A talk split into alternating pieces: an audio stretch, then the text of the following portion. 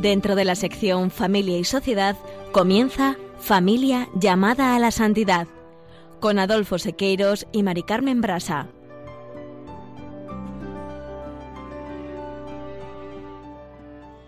Muy buenos días, queridos oyentes de Radio María y Familia Radio María. Bienvenidos un lunes más al programa Familia llamada a la Santidad.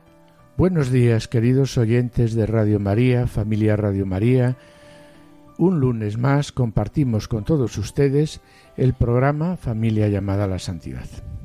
En programas anteriores, y siguiendo el himno a la caridad que se encuentra en la primera carta de San Pablo a los Corintios, Tal como figura en el capítulo 4 de la exhortación Amor y Leticia, hemos reflexionado sobre el amor es paciente, el amor es servicial, el amor no tiene envidia, no hace alarde, el amor no es arrogante, el amor no obra con dureza, el amor no busca su propio interés, y en el programa el día de hoy haremos unas reflexiones sobre el amor no se irrita. En familia Semilla de Santidad, Juana Juli Seque presentarán un ejemplo bien admirado por todos, el de quien ha sido reconocido como uno de los principales maestros de espiritualidad cristiana y el más importante poeta místico. Nos referimos, claro es, al gran santo abulense Juan de la Cruz, que, como es conocido, vino al mundo en Fontiveros, un pueblo de Ávila aunque quizá sea menos sabida la hermosa historia de amor que vivieron sus padres, puesto que la familia, que tantas veces lo hemos dicho,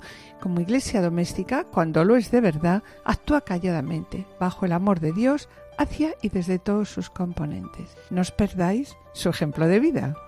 Y en el colofón escucharemos unas palabras del Papa Francisco, finalizando como siempre con una oración no se lo pierdan y permanezcan en sintonía, permanezcan en Radio María.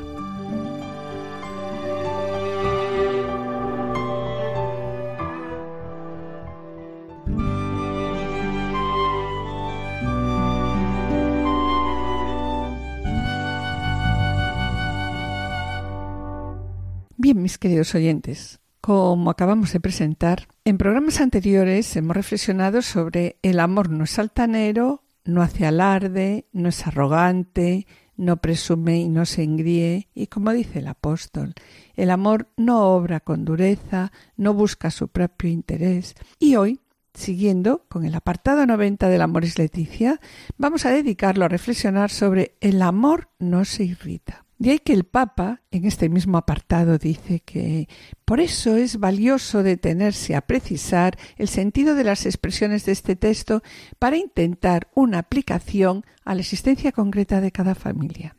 Y además, mis queridos oyentes, queremos confesar que desde que comenzamos estas reflexiones sobre las características del amor, como se refleja en el himno a la caridad del apóstol Pablo, nos están ayudando, nos están ayudando a nosotros dos como matrimonio, ¿no? Y a plantearnos nuestras propias limitaciones y realizar, como nos dice el Papa, aplicaciones concretas en nuestro matrimonio. Y bien, Mari Carmen, volviendo al tema que vamos a tratar, el amor nos irrita, el apartado 103 del Amor y Leticia propone que el amor debe ser sin violencia interior. Se trata de una violencia interna de una irritación no manifiesta que nos coloca a la defensiva ante los otros, como si fueran enemigos molestos que hay que evitar. Alimentar esta agresividad íntima, la verdad es que no sirve para nada, si nos dice la exhortación, solo nos enferma y termina aislándonos. Y a continuación matiza que la indignación es sana cuando nos lleva a reaccionar, nos lleva a reaccionar ante una grave injusticia, pero la indignación es dañina cuando tiende a impregnar todas nuestras actitudes ante los otros. Bien, bueno, ¿y qué nos dice Jesús sobre la irritación? La Amor y Leticia en un apartado presenta el problema y en el apartado siguiente propone lo que nos dice Jesús. Sí, Adolfo, y así en el apartado 104 la exhortación propone las palabras de Jesús, que invita más bien a mirar la viga en el propio ojo. Recordemos estas palabras. ¿Por qué te fijas en la mota que tiene tu hermano en el ojo y no reparas en la viga que llevas en el tuyo? ¿Cómo puedes decirle a tu hermano déjame que te saque la mota del ojo teniendo una viga en el tuyo? Hipócrita, sácate primero la viga del ojo entonces verás claro y podrás sacar la mota del ojo de tu hermano. De ahí que los cristianos no podemos ignorar la constante invitación de la palabra de Dios a no alimentar la, la ira. ¿Mm? Sí, y así lo dice el apóstol Pablo en Romanos, a nadie devolváis mal por mal. No te dejes vencer por el mal, antes bien, vence el mal con el bien. La verdad, Adolfo, que el Evangelio es reiterativo en este tema. Vemos cómo de nuevo Pablo plantea no nos cansemos de hacer el bien, y así lo propone en Gálatas, cuando presenta las relaciones que se deben tener dentro de la comunidad, que son consejos, la verdad, aplicables también a la familia y al matrimonio. Y nos dice el apóstol, no seamos vanidosos, provocándonos unos a otros, envidiándonos unos a otros. Llevad los unos las cargas de los otros, y que cada uno examine su propio comportamiento. Y aquí matiza el apóstol dice, no nos cansemos de hacer el bien. Por tanto, mientras tenemos ocasión, hagamos el bien a todos, especialmente a la familia de fe. Pero es verdad que del corazón del hombre en muchos momentos brota la agresividad. Queremos hacer el bien, pero vemos que nuestros sentimientos nos llevan hacia el mal. Y aquí la Moris Leticia nos tranquiliza señalando en el apartado 103 que una cosa es sentir la fuerza de la agresividad que brota y otra es consentirla, dejar que se convierta en una actitud permanente. Y de nuevo Pablo plantea a los efesios cómo de ser debe ser el hombre nuevo con estas palabras. Despojaos del hombre viejo y de su anterior modo de vida. Renovaos en la mente y en el espíritu y aquí el apóstol exhorta claramente diciendo, si os indignáis, no lleguéis a pecar, que el sol no se ponga sobre vuestra ira. Es verdad que a veces un momento de ira, de enfado, de mal humor, no lo podemos evitar, y por ello, siendo conscientes de nuestras limitaciones, Francisco en la exhortación aconseja Nunca hay que terminar el día sin hacer las paces en la familia. Y se pregunta él,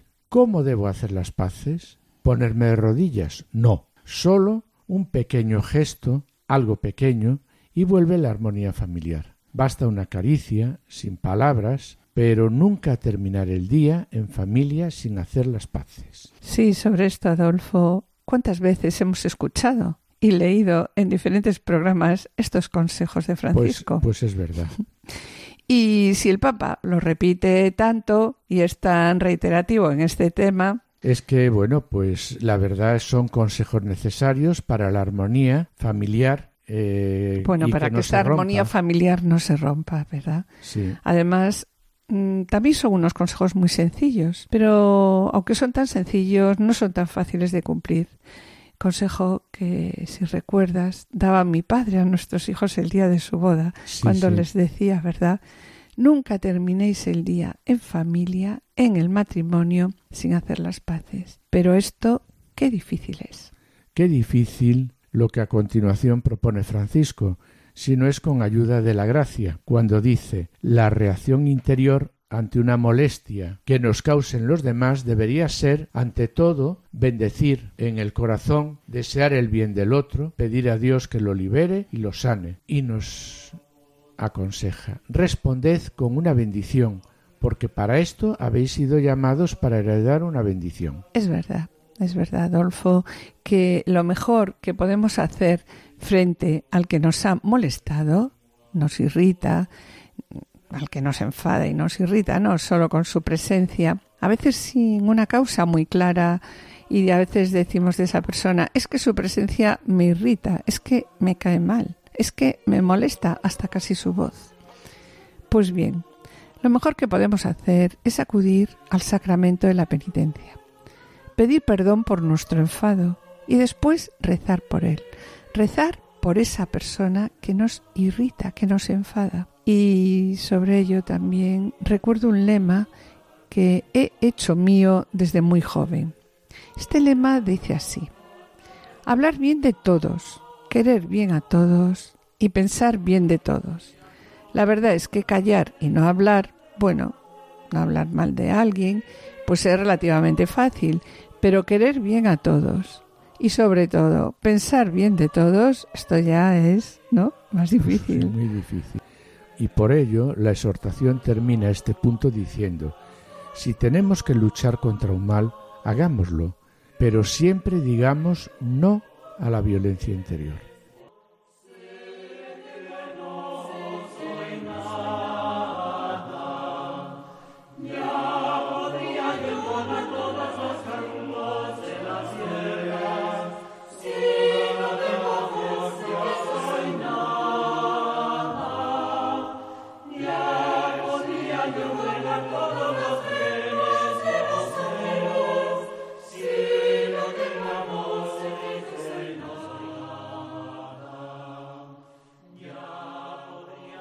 Sí, sobre todo lo que estamos hablando, a lo que el Papa anima en la exhortación, es la vuelta al primado de la caridad. Y como comentamos ya en el programa anterior, la caridad es una virtud, una cierta amistad del hombre con Dios. Y esta es, en verdad, la clave para comprender la vida moral cristiana, incluida la familia.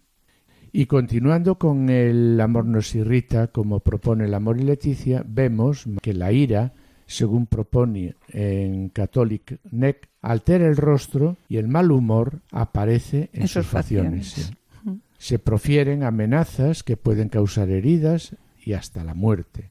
Y Jesús dijo, cualquiera que se enoje contra su hermano será culpable de juicio. Sí, la irritación desborda el equilibrio emocional y se pronuncian ofensas. La persona grita, chilla y pierde el control de sus palabras desaparece el diálogo y surgen las discusiones ofensivas que no arreglan nada y todo lo complican. Se ofende, se insulta y se vocean opiniones desmesuradas y desconsideradas contra todo, contra la moral e incluso contra la reputación de las personas. La ira eh, la padecen los que no tienen humildad, se encolerizan por las contrariedades y se les desequilibra el ego debido pues a, lo que surge exteriormente, ¿no?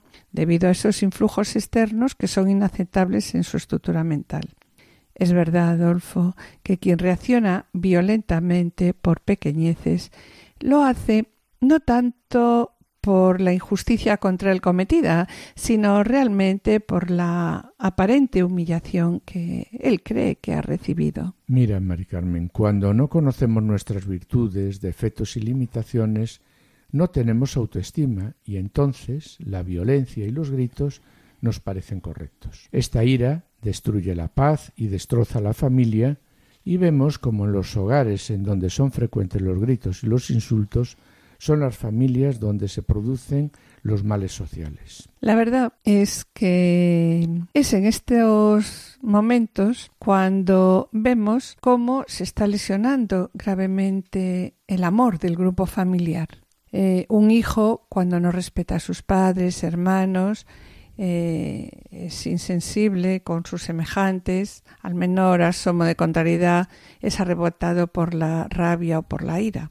Antes veíamos que eran los jóvenes quienes con frecuencia reaccionaban no contra los padres, pero ahora, por la pérdida de valores morales, ¿qué es lo que vemos? Pues vemos cómo hay padres que maltratan a sus hijos o como comentamos antes, o viceversa, ¿no? Cuando hay desavenencias entre cónyuges, hijos, hermanos, el que se cree más fuerte, ¿a qué recurre? A los gritos, a la rudeza y humilla a los que son más débiles en el ámbito familiar. Sí, y sobre ello, Mari Carmen, pues me gustaría comentar que en estos momentos lo que más se presenta para disolver un matrimonio es la incompatibilidad de, caracteres, sí, que es fruto es un producto pues del mal genio, ¿no? Vemos como la alteración de la conducta es la causa de muchas peleas que destruyen la tranquilidad familiar, destruyen el aguante emocional de los esposos y a partir de ahí se cometen diferentes tipos pues de agresiones físicas o emocionales. Sí, es verdad, Adolfo, cuando estos gritos en una familia en un matrimonio no cesan, ¿qué es lo que sucede? Pues surge la separación conyugal. Y la verdad es que quienes más sufren las roturas familiares son los hijos, pues quedan lesionados anímica y espiritualmente y con heridas que les puede conducir pues a malos comportamientos sociales, como comentábamos antes. Y sobre las discusiones matrimoniales vamos a escuchar un fragmento de la película Prueba de Fuego, película dirigida por Alex Kendricky. La verdad es que el argumento, eh, mis queridos oyentes, nos ha cautivado. En esta película se cuenta la relación matrimonial y los problemas de pareja que enfrentan a un bombero llamado Calvi y a su esposa Catherine. Cuando su matrimonio parece acabarse y se encuentran al borde del divorcio, es entonces cuando el padre de Calais le da un regalo especial. Le ofrece una especie de reto de amor con la esperanza de que ese reto de la verdad que es de 40 días, ¿no? Le ayude a salvar su, su matrimonio. Nosotros en este fragmento vamos a escuchar cómo el clima de desconfianza, la falta de comunicación, las continuas peleas, gritos, indiferencias y faltas de respeto se hacen realmente insoportables y entonces ¿qué se sucede? Pues este matrimonio se está planteando la sí, la solución del divorcio. Entonces, bueno, escuchemos la secuencia en la que se refleja la violencia de sus discusiones. ¿Acaso te ofendía el pasar por la puerta? ¿No te gusta esta casa? ¿No te gusta tu auto? ¿A quién se ocupa de esta casa, Caleb? Yo. ¿Quién lava la ropa? Yo. ¿Quién compra la comida? Yo, sin contar con que ayudo a mis padres los fines de semana. Tengo toda esa presión. Lo único que haces por alguien es para ti mismo. Porque te interesa más ahorrar para tu estúpido barco y complacerte a ti mismo que lo que te pueda interesar yo. ¡Estoy harto de ti! ¡Irrespetuosa! ¡Malagradecida y egoísta además de todo! No soy egoísta. ¿Cómo te atreves a decir eso? ¡Me fastidias constantemente! ¡Me estás mermando la vida! ¡Ya me tienes harto! Si no puedes darme el respeto que merezco, ¡mírame! ¿Cuál es el punto de este matrimonio? Ya no quiero. No quiero esto.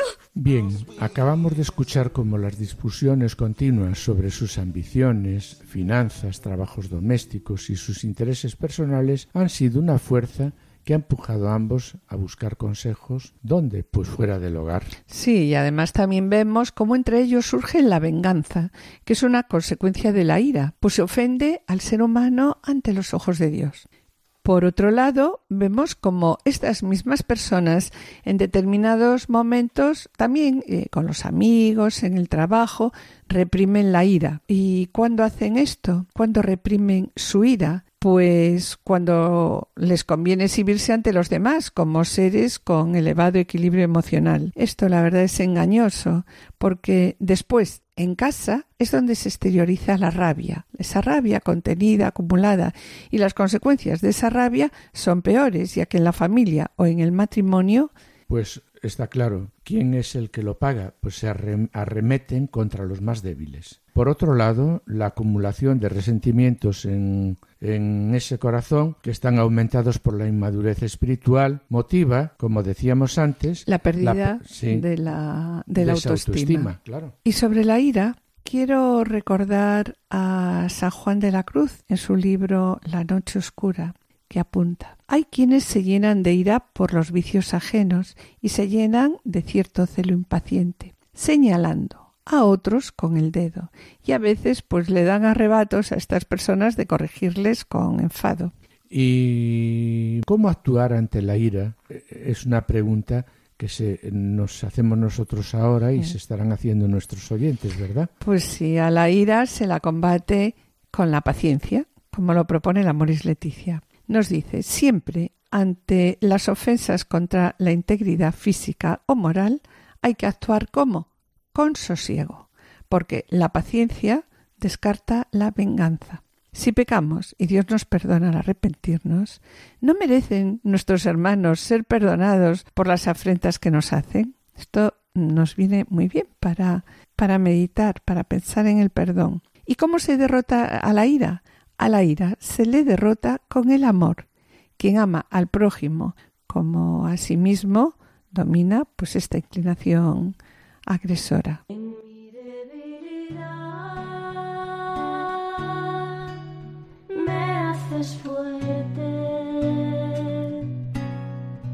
en mi debilidad. Me haces fuerte.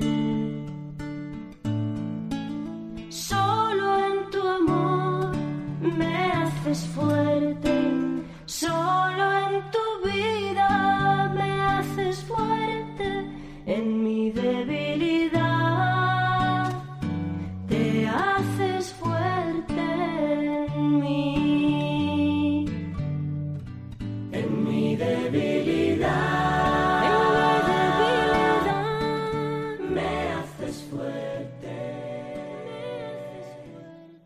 Queridos oyentes y familia Radio María, estamos en el programa Familia llamada a la Santidad, dirigido por Adolfo Sequeiros y quien les habla, Mari Carmen Brasa. Finalizamos esta primera sección y antes de iniciar la segunda, quisiéramos adelantarles que en el colofón escucharemos unas palabras del Papa Francisco. A continuación, damos paso al espacio Familia Semilla de Santidad, en el que nuestros colaboradores, Juana, Julio y Seque, presentarán la hermosa historia de amor que vivieron los padres de San Juan de la Cruz. No os perdáis su ejemplo de vida, permaneced en la escucha, permaneced en Radio María. Me haces fuerte en mi debilidad. Te haces fuerte en mí.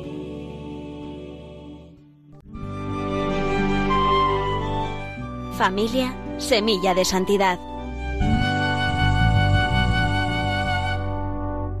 La Iglesia doméstica, cuando lo es de verdad, actúa calladamente bajo el amor de Dios hacia y desde todos sus componentes, y así, claro es, alcanza maravillosos frutos de santidad. Empecemos. Y lo hacemos hoy con un ejemplo bien admirado por todos, el de quien ha sido reconocido como uno de los principales maestros de espiritualidad cristiana y el más importante poeta místico. Nos referimos, claro es, al gran santo abulense Juan de la Cruz, que, como es conocido, vino al mundo en Fontiveros, un pueblecito de Ávila, en 1542. Quizás sea menos conocida la hermosa historia de amor que vivieron sus padres. Comencemos.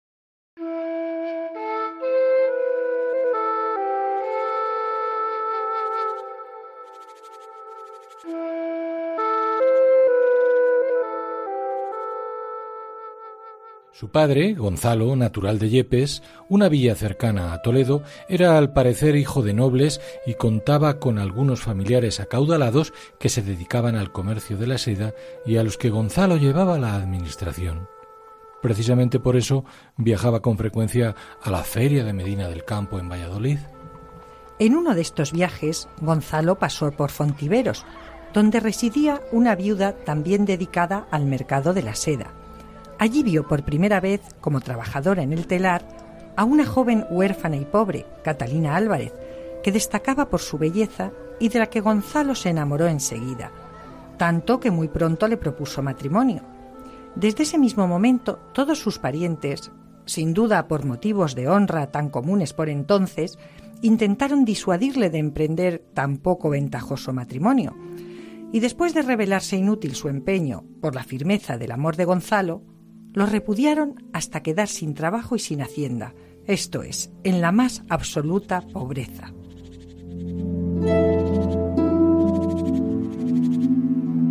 Poco les importó tan dura circunstancia a Gonzalo y Catalina que se querían de veras con un amor tan fuerte que se unieron en santo matrimonio en 1529.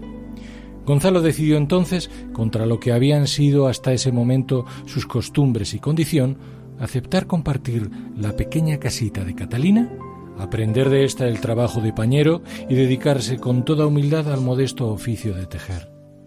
Gonzalo se hace así pobre por amor, una pobreza que roza la miseria y que sin embargo no impide que el hogar de ambos sea reducto privilegiado de amor y concordia, de los que fueron frutos sus tres hijos, Francisco, nacido en 1530, Luis, que muere muy niño, y el pequeño Juan, que nace en 1542.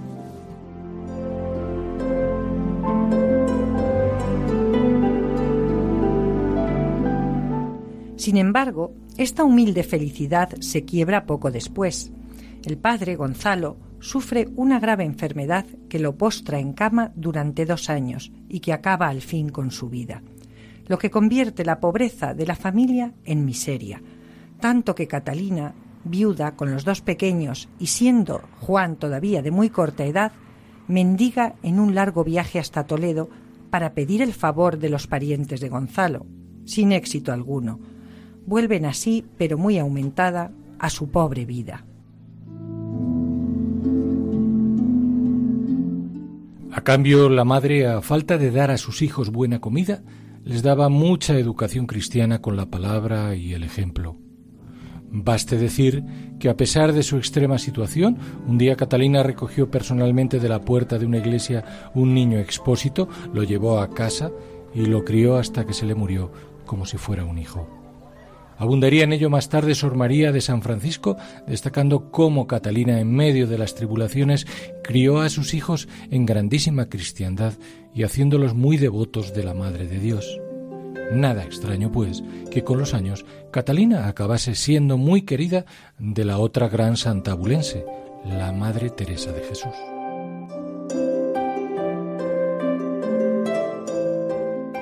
Comenzaba así, en efecto, un largo peregrinaje por la pobreza, primero de regreso a Fontiveros y después a Arévalo, donde el hijo mayor, poco inclinado a los trabajos del telar, se deja arrastrar a una vida azarosa y poco ejemplar que sólo los ruegos de su madre le hicieron capaz de abandonar. Desde entonces se ejercitó en la oración frecuente y en la ayuda a los más necesitados. No mucho más tarde casaría con una buena muchacha, con quien compartiría su vida en el hogar familiar junto a su madre. Un hogar pobre pero abierto. Se cuenta que en cierta ocasión, y a pesar de las propias estrecheces familiares, Francisco acogió a un niño de la calle al que su joven esposa cuidó como una madre, quien de hecho repetiría luego maternidad hasta en ocho ocasiones. Se encauzaba así hacia Dios la vida de quien más tarde Juan, siempre parco en la declaración de sus afectos, pero siempre pleno de amor, diría ser la persona que más quiero en el mundo.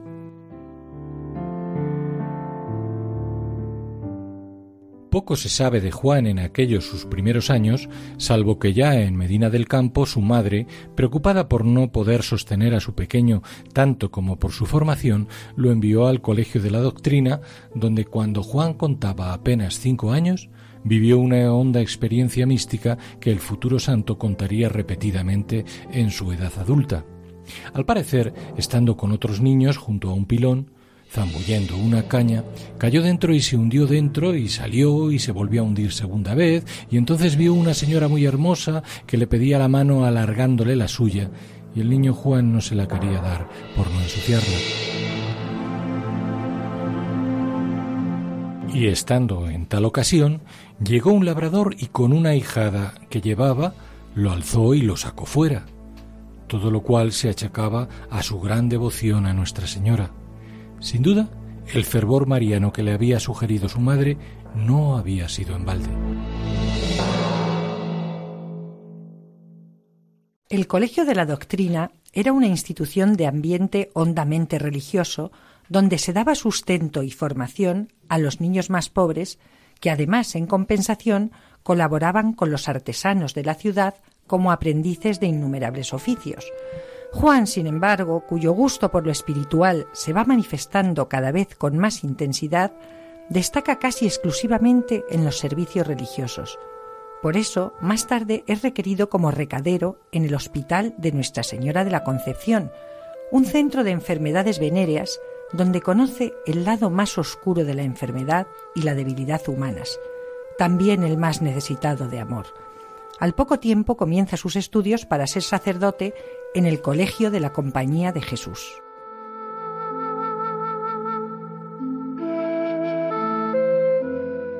Allí Juan demuestra la agudeza de su inteligencia y su espíritu de sacrificio. Todo parecía encauzado para que adquiriera la condición de clérigo y en cierta medida para que su familia superara así por fin sus penalidades. Juan, sin embargo, como su padre Gonzalo, volaba mucho más alto que las pequeñas seguridades. Juan, firme siempre en sus convicciones, se siente llamado a la vida religiosa para la que elige la Orden del Carmen, la Orden de María, donde pide el hábito en 1563. Todo está preparado para que pocos años más tarde, después de matricularse en teología y celebrar en Medina su primera misa junto a su madre y su hermano Francisco, tenga lugar su encuentro providencial con Teresa de Jesús.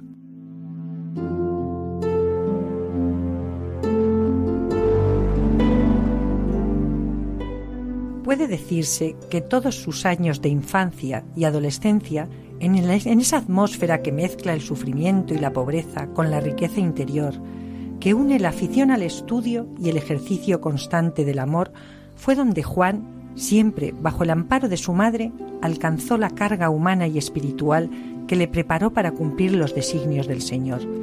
Atmósfera labrada en la integridad personal, la humildad y el ejemplo de amor de su padre en la fortaleza, la bondad y la fe de su madre, en la conversión de su hermano mayor y en el dolor por la temprana muerte de su hermano Luis. Atmósfera cincelada sobre todo en la historia inicial de ese maravilloso amor de sus padres, que como dice algún biógrafo de Juan, tenía algo del cantar de los cantares, de ese hermoso cantar que andando el tiempo se convertiría en tema poético del gran místico. Al fin lo había interiorizado ya en el amoroso arrullo de sus padres como lengua materna.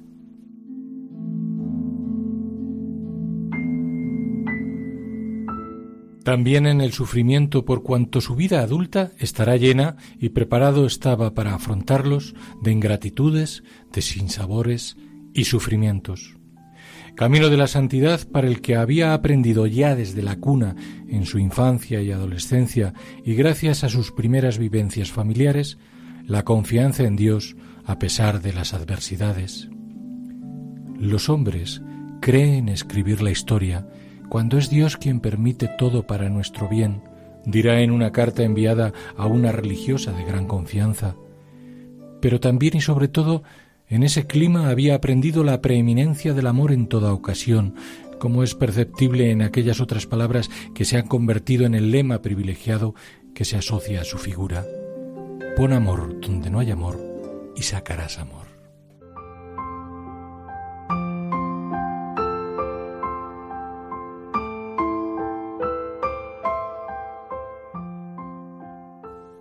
Queridos oyentes y familia Radio María, Estamos en el programa Familia llamada a la Santidad, dirigido por Adolfo Sequeiros y quienes habla Maricano Embrasa. Les recordamos que pueden ponerse en contacto con nosotros a través del correo familia llamada la santidad arroba radiomaria.es o enviando un correo postal a la dirección de Radio María, Paseo de Lanceros 2, primera planta 28024 Madrid indicando el nombre del programa Familia llamada a la Santidad. Para solicitar este programa deberán dirigirse ustedes al teléfono de atención al oyente. Ojo que lo hemos cambiado. 91 882 8010. También pueden escuchar este programa a través de podcast entrando en la página www.radiomaria.es y podrán descargarlo en su ordenador para archivarlo o escucharlo a la hora que ustedes deseen. Y bien, mis queridos oyentes, Gracias por los correos que enviáis al programa. Eh, intentaremos contestarlos puntualmente. Sabed que os necesitamos. Sabed que vuestras palabras son de gran ayuda para todos nosotros. Sabemos el trabajo que estamos haciendo lo lleva a Cristo y su Espíritu y nosotros pues solo somos siervos inútiles que intentamos hacer lo que tenemos que hacer.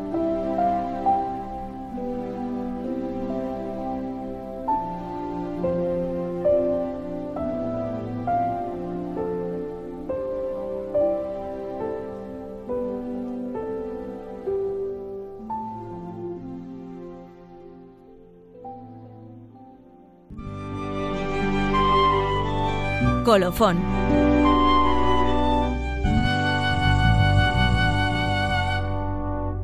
Bien, para comenzar esta sección del programa queremos hacerlo con las palabras que con las últimas palabras que acabamos de escuchar a San Juan de la Cruz, Pon amor donde no hay amor Mm. y sacarás, Sacarás amor. amor. Qué bonito, ¿no? Pon amor donde no hay amor Y y, sacarás sacarás amor. amor. Y continuando ahora con El amor nos irrita, como figura en el himno a la caridad que se encuentra en la primera carta de San Pablo a los Corintios y que el Papa Francisco presenta en el capítulo 4 de la exhortación Amoris Leticia. Hoy vamos a presentar uno de los, de los retos propuestos en el libro El desafío del amor y en la película A prueba de fuego. En este libro y también en la película, pues como os comentábamos antes, se plantea un reto de 40 días para que los esposos y esposas comprendan lo que es el amor incondicional y además lo practiquen.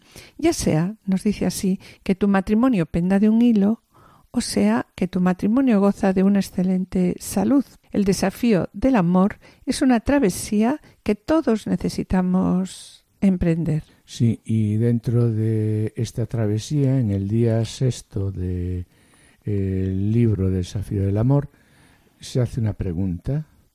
¿Con cuánta facilidad te irritas y te ofendes? La verdad es que algunas personas parece que tienen el siguiente lema.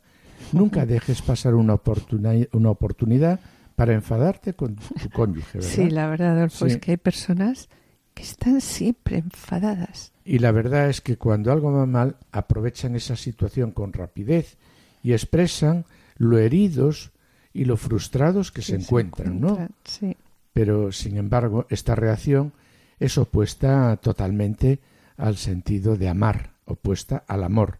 Y las personas que son eh, irritables están listas pues para reaccionar de una forma exagerada, que es la antítesis de lo que es amar.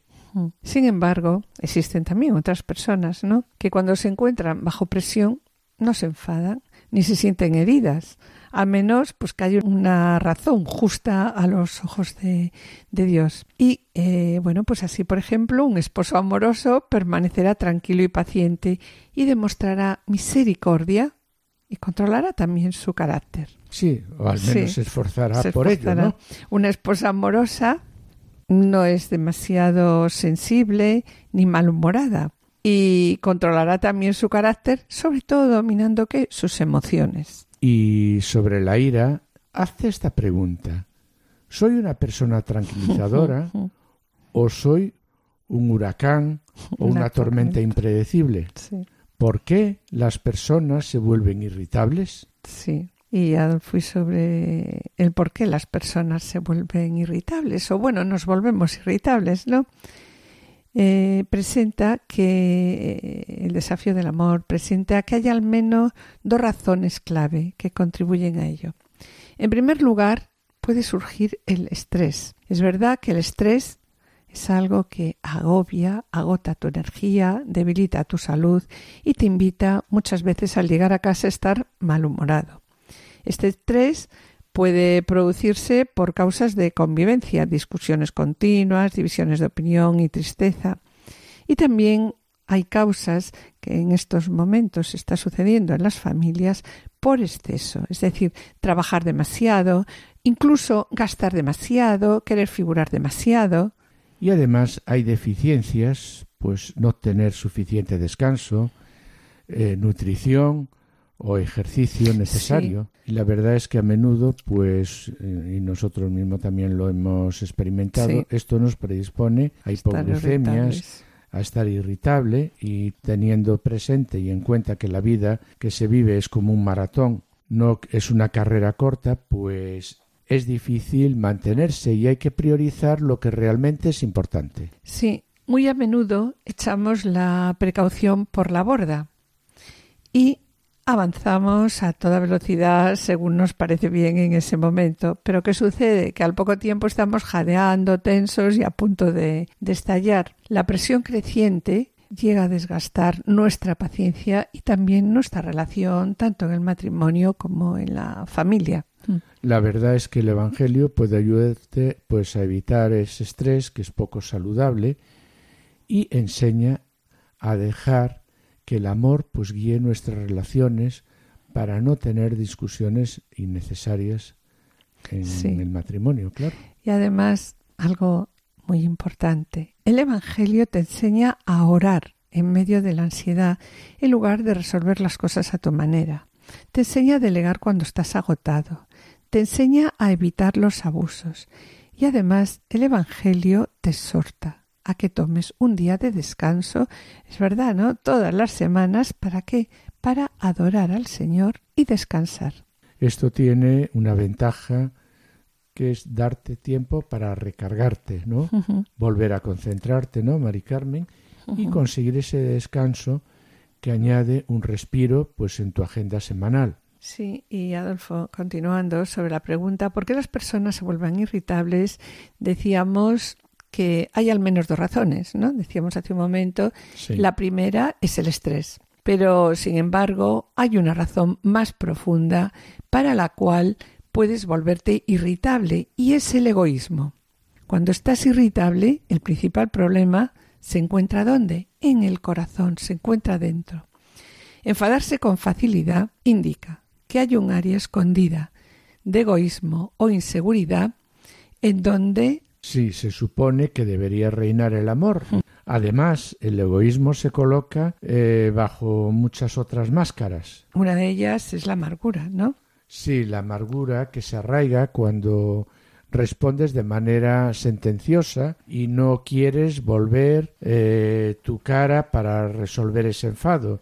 Y de ahí que el enfado sin resolver de una persona disgustada surge cuando surge, pues en el momento en que se provoca, ¿no? Sí, cualquier enfado, cualquier enfado, como dices, sin resolver, Hmm. pues surge luego en cualquier momento que se le provoque a esa persona, ¿no? Sí, y eso pues lleva a una insatisfacción Sí. que es fruto de, ese- de deseos pues que no están satisfechos, te llevan a arremeter contra cualquier persona que se interponga en tu camino y el orgullo, ese mm, orgullo malo, hace que actúes con dureza para proteger tu ego y tu reputación. Sí, estas motivaciones nunca pueden satisfacerse, pero cuando el amor entra en tu corazón, te tranquiliza y te inspira a dejar de concentrarte en ti misma y a despojarte de las cosas innecesarias, ese amor a qué te lleva.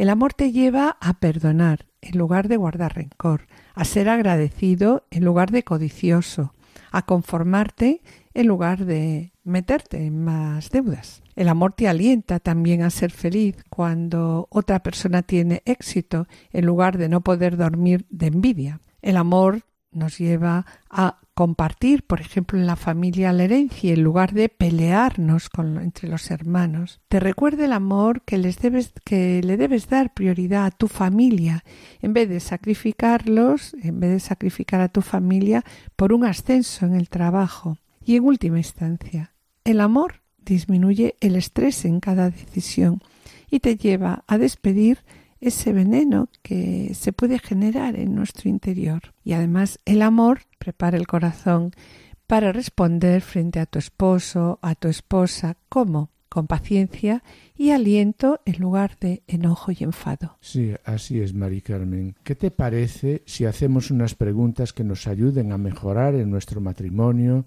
pues esa irritación, ese mal humor? Sí, Adolfo, pues la verdad es que me parece genial. Nos vienen genial las Pues preguntas. vamos a empezar con Venga. ellas. ¿Cuándo reaccionaste de forma exagerada últimamente? ¿Por qué te has enfadado?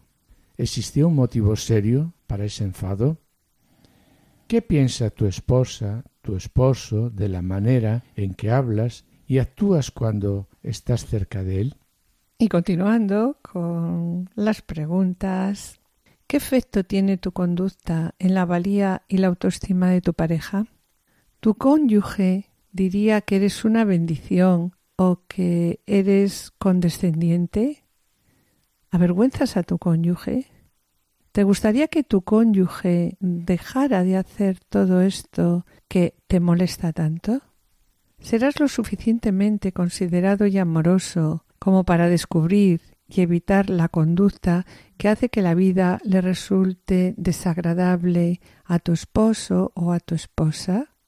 Y hay una pregunta que yo creo que, que nos Sí, estimula a todos, esta que última, ¿no? entusiasmarnos, ¿no? Y Sí. ¿Te atreverás a ser encantador o, encantadora con la persona que tienes a tu lado.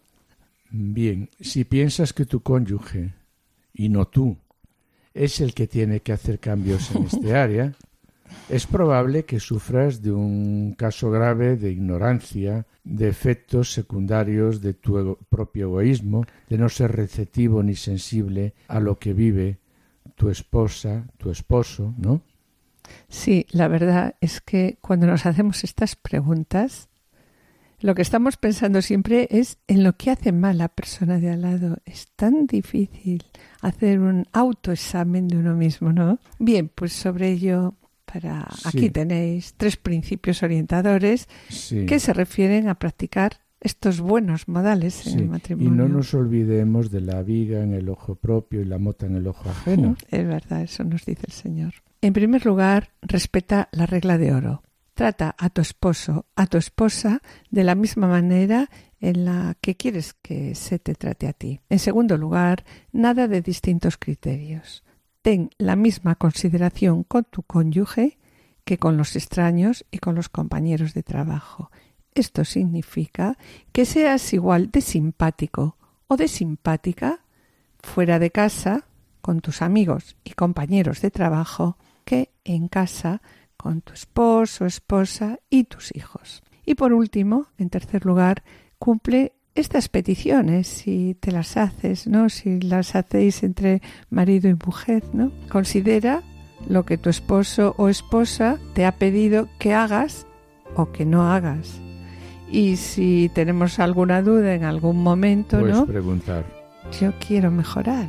Aquello en lo que fallo, Él me puede ayudar a mejorar. Escuchemos ahora esta canción, Fui perdonado, para potenciar el perdón dentro de nuestros hogares.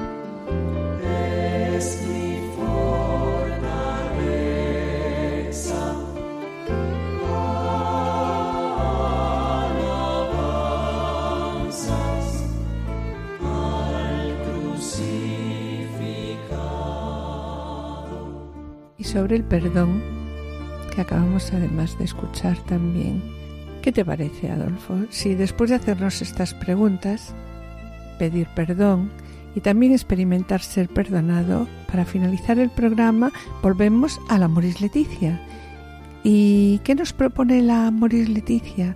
La Moris Leticia nos propone la necesidad del perdón en la vida familiar. Me parece fenomenal. eh, y la Moris Leticia, en el apartado 105, aconseja el perdón, pero un perdón que se fundamente en una actitud positiva, que intenta comprender la debilidad ajena, la debilidad del que se irrita y trata de hacerle excusas a la otra persona, como Jesús cuando dijo, Padre, perdónalos porque no saben lo que hacen. Pero la tendencia no es esta. Generalmente lo que hacemos es buscar más y más culpas, la de imaginar más y más maldad, la de suponer todo tipo de malas intenciones y así pues el rencor va creciendo poco a poco y se arraiga. De este modo, cualquier error o caída de nuestro esposo o esposa puede dañar el vínculo amoroso y también pues la estabilidad familiar. El problema, nos dice la exhortación, es que a veces se le da a todo la misma gravedad, con el riesgo de volverse crueles ante cualquier error ajeno. Es así, Mari Carmen. Y en el apartado siguiente la exhortación expone que cuando hemos sido ofendidos o desilusionados, el perdón es posible y deseable.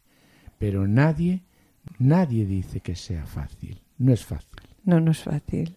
La verdad es que la comunión familiar puede ser conservada y perfeccionada solo con un gran espíritu de sacrificio. Exige en efecto una rápida y generosa disponibilidad de todos y cada uno a qué? A la comprensión, a la tolerancia y sobre todo al perdón y a la reconciliación. Ninguna familia ignora que el egoísmo, el desacuerdo, las tensiones, los conflictos atacan con violencia y a veces hieren mortalmente la propia comunión. De aquí surgen las múltiples y variadas formas de división en la vida familiar. Y por último, en el apartado 107, la Mori Leticia aconseja Hoy sabemos que para poder perdonar necesitamos pasar por la experiencia liberadora de comprendernos y perdonarnos a nosotros mismos.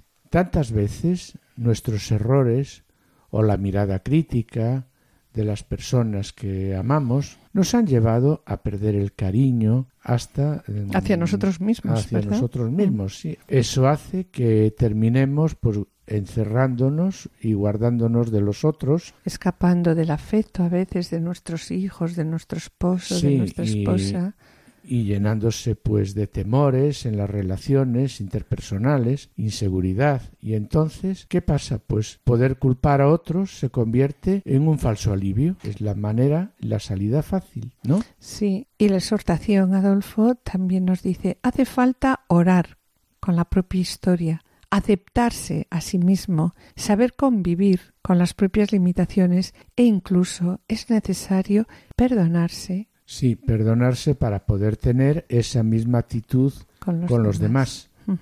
Pero esto supone la experiencia previa de ser perdonado por Dios, justificado gratuitamente y no por nuestros méritos. Si aceptamos, nos dice la exhortación, que el amor de Dios es incondicional, que el cariño del Padre no se debe comprar ni pagar, entonces podremos amar más allá de todo, perdonar a los demás aun cuando hayan sido injustos con nosotros. Si no hacemos esto, ¿qué pasa? Pues que nuestra vida en familia dejará de ser un lugar de comprensión, acompañamiento y estímulo y será un espacio como va a ser nuestra familia pues si nos permanente de tensión o de mutua censura y castigo, ¿no? Y ahora, a continuación, sobre el perdón, escuchemos una palabra del Papa Francisco. La palabra perdón es el mejor remedio para impedir que nuestra convivencia se agriete y llegue a romperse. El Señor nos lo enseña en el Padre Nuestro. Aceptar nuestro error y proponer corregirnos es el primer paso para la sanación. Esposos, si algún día discuten o se pelean, no terminen nunca el día sin reconciliarse, sin hacer la paz.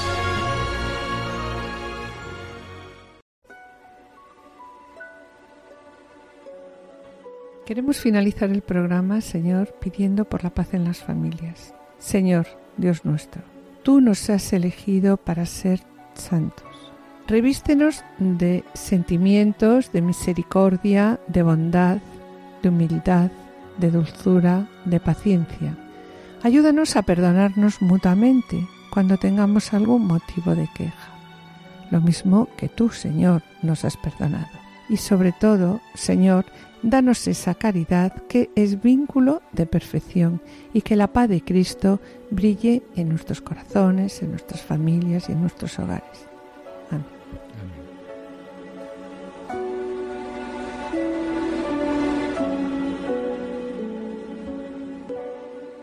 Y con pena, mis queridos oyentes, tenemos que despedirnos. Agradecemos a los estudiantes el control de sonido y yo espero seguir con todos ustedes mañana en el programa médico para que tengan vida que se emite a las 11 de la mañana con la doctora Sirven.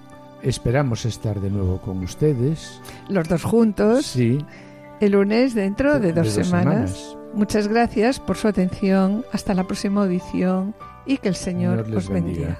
A continuación, Damos paso a la revista diocesana, no se la pierdan, permanezcan en la escucha, permanezcan en Radio María. Han escuchado Familia llamada a la santidad con Adolfo Sequeiros y Mari Carmen Brasa.